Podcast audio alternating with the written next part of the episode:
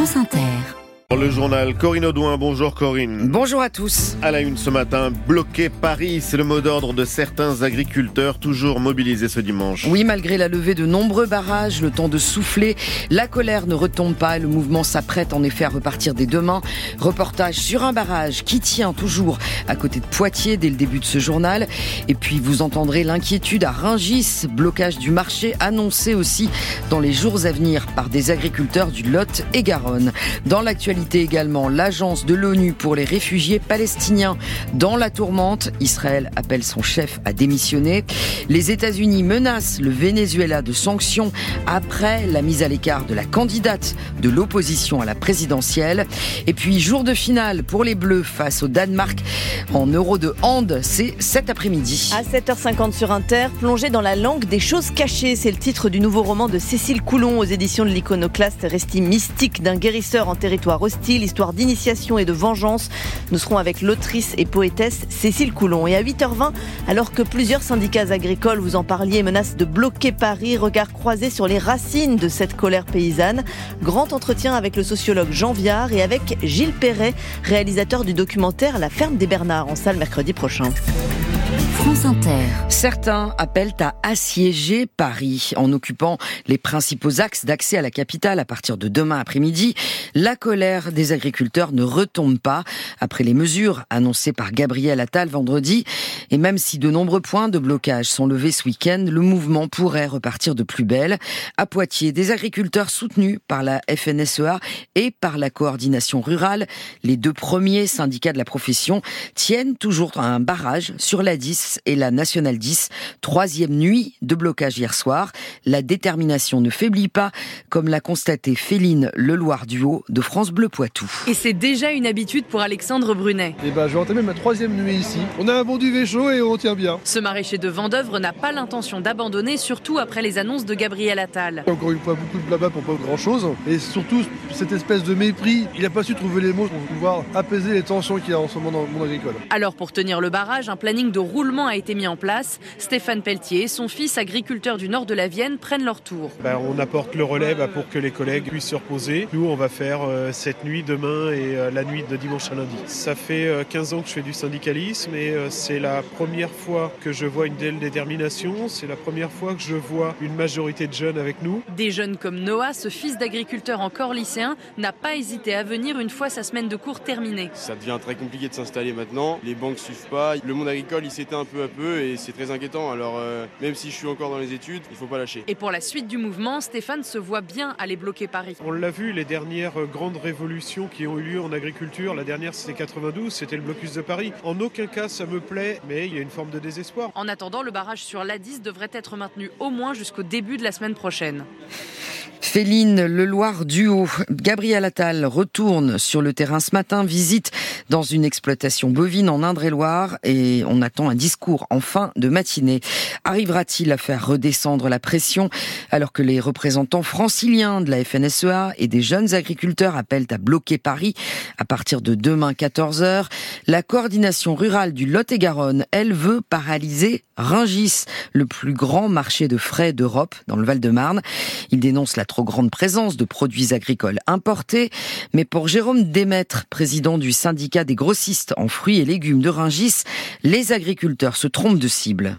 Je comprends leur colère, mais je pense pas que ce soit la bonne formule. Il y a une chose qui est importante à souligner, c'est qu'à Ringis, nous travaillons avec des producteurs et principalement, essentiellement avec des producteurs français.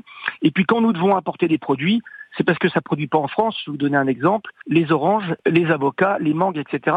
Ça pousse pas dans Garonne euh, ni, ni, en Corse. Donc euh, forcément, les habitudes alimentaires font qu'il y a un certain nombre de produits qui viennent de l'extérieur. Donc je comprends leur colère. Je comprends qu'ils veulent essayer de bloquer Paris parce que les décisions se prennent à Paris. Mais le choix de Rungis, c'est pas bon parce que euh, comme en plus ce sont des filières qu'on fait vivre, bloquer Rungis, ce serait bloquer la distribution des fruits et légumes et notamment ceux qui viennent de France. Jérôme Démètre, interrogé sur France Info. Le point sur les blocages ce matin. D'après la gendarmerie, une quarantaine d'actions sont toujours en cours dans 28 départements. La circulation a repris sur certaines autoroutes comme sur l'A9 entre Montpellier et la frontière espagnole et sur l'A64 en Haute-Garonne. Un peu de soutien pour la nouvelle ministre de l'Éducation et toujours ministre des Sports, Amélie Oudéa Une cinquantaine de dirigeants du monde sportif signent une lettre ouverte sur le site de latribune.fr ce matin. Parmi eux, les présidents des fédérations de hand, de basket et de rugby. Ils disent leur respect, leur reconnaissance envers une ministre qui a su être à la hauteur de sa fonction. Ils appellent les enseignants à prendre le temps de la découvrir. France Inter, 7h05, l'agence de l'ONU pour les réfugiés palestiniens est dans la tourmente. Oui, le chef de la diplomatie, israélienne demande au patron de l'UNRWA de démissionner. Une douzaine d'employés de l'agence ont été licenciés, une enquête est ouverte. Ils sont accusés par Israël d'être impliqués dans les attaques du Hamas du 7 octobre dernier. De nombreux pays, dont les États-Unis, la Grande-Bretagne ou encore l'Allemagne, ont décidé de suspendre leurs aides, aides dont dépendent 2 millions de personnes à Gaza, mais aussi au Liban, en Jordanie et en Syrie. On y revient à 7h30. Les États-Unis pourraient rétablir une partie de leurs sanctions contre le Venezuela, annonce hier d'un porte-parole de la diplomatie américaine. En cause, la mise à l'écart de la principale candidate de l'opposition au président Nicolas Maduro, Maria Corina Machado, condamnée à 15 ans d'inéligibilité. L'élection doit avoir lieu cette année. Les explications à New York de Loïc Loury. En octobre dernier, Washington avait annoncé un allègement de ses sanctions contre Caracas dans les secteurs du gaz et du pétrole. Quelques mois à peine plus tard, les États-Unis menacent de faire machine arrière. Selon le département d'État, la Maison-Blanche est en train de réviser sa position en raison notamment du récent ciblage politique des candidats de l'opposition vénézuélienne. Vendredi, la Cour suprême du pays avait en effet confirmé l'exclusion en vue de la présidentielle de cette année de Maria Corina Machado, facile gagnante des primaires de l'opposition, accusée entre autres d'avoir soutenu justement les sanctions américaines, des restrictions imposées à l'époque par Donald Trump en vertu d'une politique dite de pression maximum destinée à éjecter Nicolas Maduro du pouvoir, une stratégie maintenue par Joe Biden qui aura surtout enfoncé le Venezuela un peu plus dans la pire crise économique de son histoire. New York, Loïc Loury, France Inter.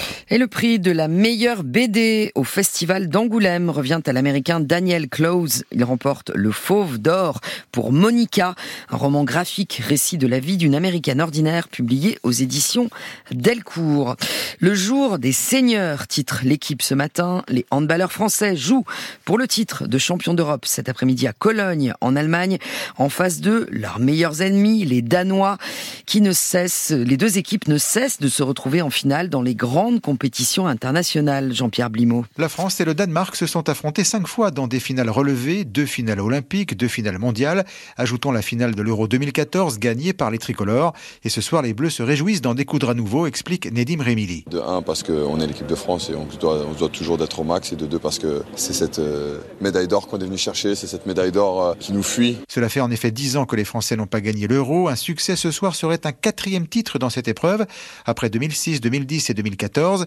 Autant pour Nicolas Karabatic, la légende du hand tricolore, qui a joué la finale de 2014 contre les Danois. Quand tu joues euh, une équipe en finale plusieurs fois, ben, bien évidemment que ben, ça devient un classique et, euh, et tu es habitué à, à rencontrer ces équipes-là. On essaie de pas trop penser à tout ce qu'il y a autour et, et être vraiment focus sur, sur nous-mêmes. Il y a un an, le Danemark s'imposait de 5 buts face aux Français lors du mondial suédois, mais pas question de regarder derrière, tempère le sélectionneur Guillaume Gilles. Oui, il y a une très bonne connaissance de l'adversaire, mais il y a aussi l'idée d'être euh, dans ce qu'on fait bien aussi depuis le début. C'est peut-être un petit avantage psychologique. La France est la seule équipe invaincue dans cet euro, le Danemark ayant laissé filer le dernier match du tour principal. Et la finale France-Danemark en euro de handball, c'est à 17h45 à Cologne. Allez les bleus oh, C'est beau C'était le journal de Corinne Audouin à suivre le Zoom.